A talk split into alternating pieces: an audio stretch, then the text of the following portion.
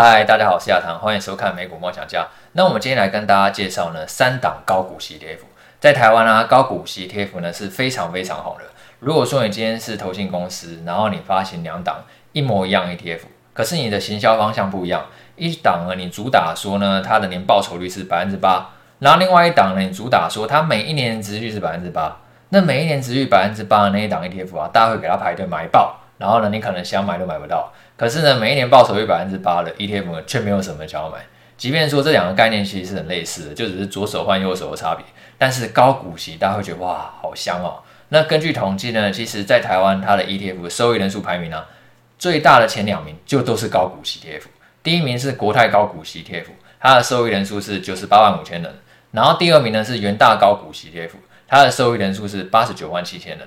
光是这两家的高股息 T F 啊，它的收益人数加起来就快要两百万了。那台湾也不过才两千三百万人嘛。就算说大人小孩全部都开户好了，等于说每十个就将近有一个有高股息 ETF，这个热门的程度呢是非常非常夸张的。然后第三名呢，台湾五十呢，收益人数才六十五万。那但是呢，其实以绩效来讲话，台湾五十表现比较好，因为呢，我觉得呢，就是台湾高股息 T F 啊，它有一些缺点，就是说呢。他更在意的是殖利率的高低，但是呢，并没有说很在意那个股息的持续性。所以呢，不管说是国泰高股息 ETF，或者说是元大高股息 ETF，他们都比较容易挑选到那种就是可能配息只有配一次的公司。例如说，他可能挑长隆海运这样的公司。可是长隆海运它是很明显的一个景气循环股嘛，它可能今年大赚，明年就准备大赔了，所以它可能今年配很多钱给你，啊，明年就配不出来了。那这样的话呢，它虽然号称高股息。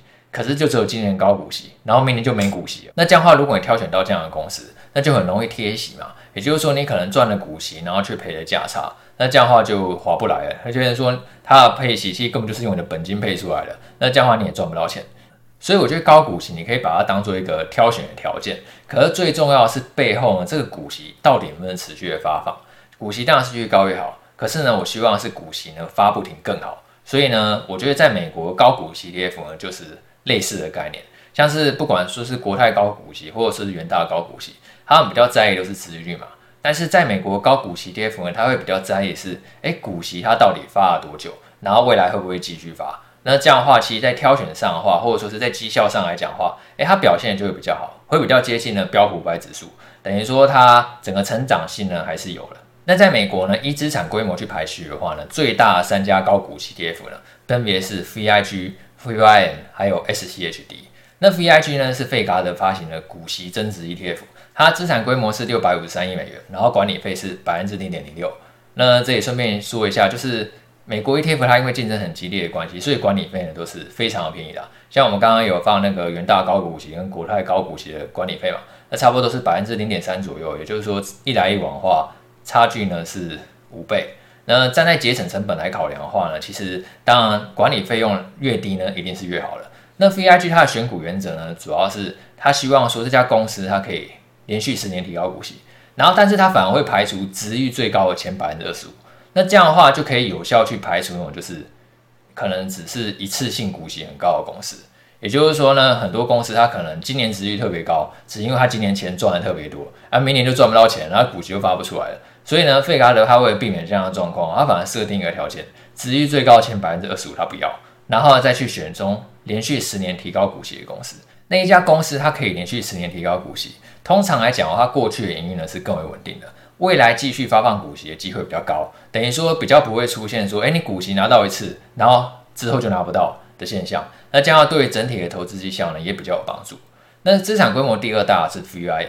那 VIM 它的中文名称叫做高股息收益 ETF，那它概念上来讲的话，就跟我们前面谈到零零五六或者是零零八七八就比较类似哦。它的概念是挑选预期未来一年殖利率高的公司，并且以殖利率排序，等于说殖利率比较重要，但是股息的成长性呢，反而就相对没有那么重要。它等于说只有看殖利率的高低。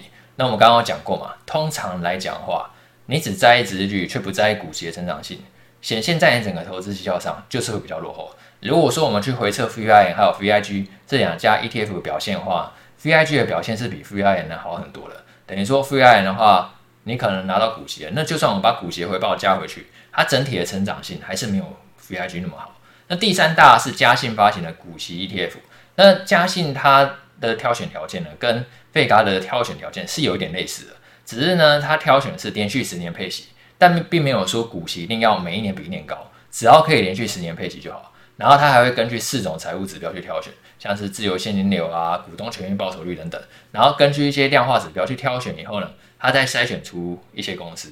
那以过去绩效回测来讲的话，SCHD 跟 VIG 的表现呢是很接近的，然后 VIG 的是比较落后一点。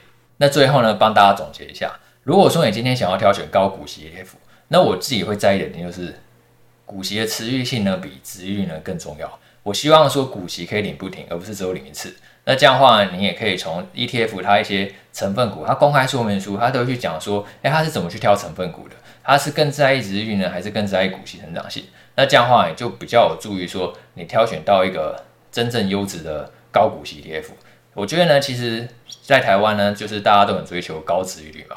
那我自己当然也很喜欢高殖利率。像是我自己也会去买一些诶、特别股啊，或者说是公司债等等。我希望说可以创造一个持续配息，然后产生现金流一个资产。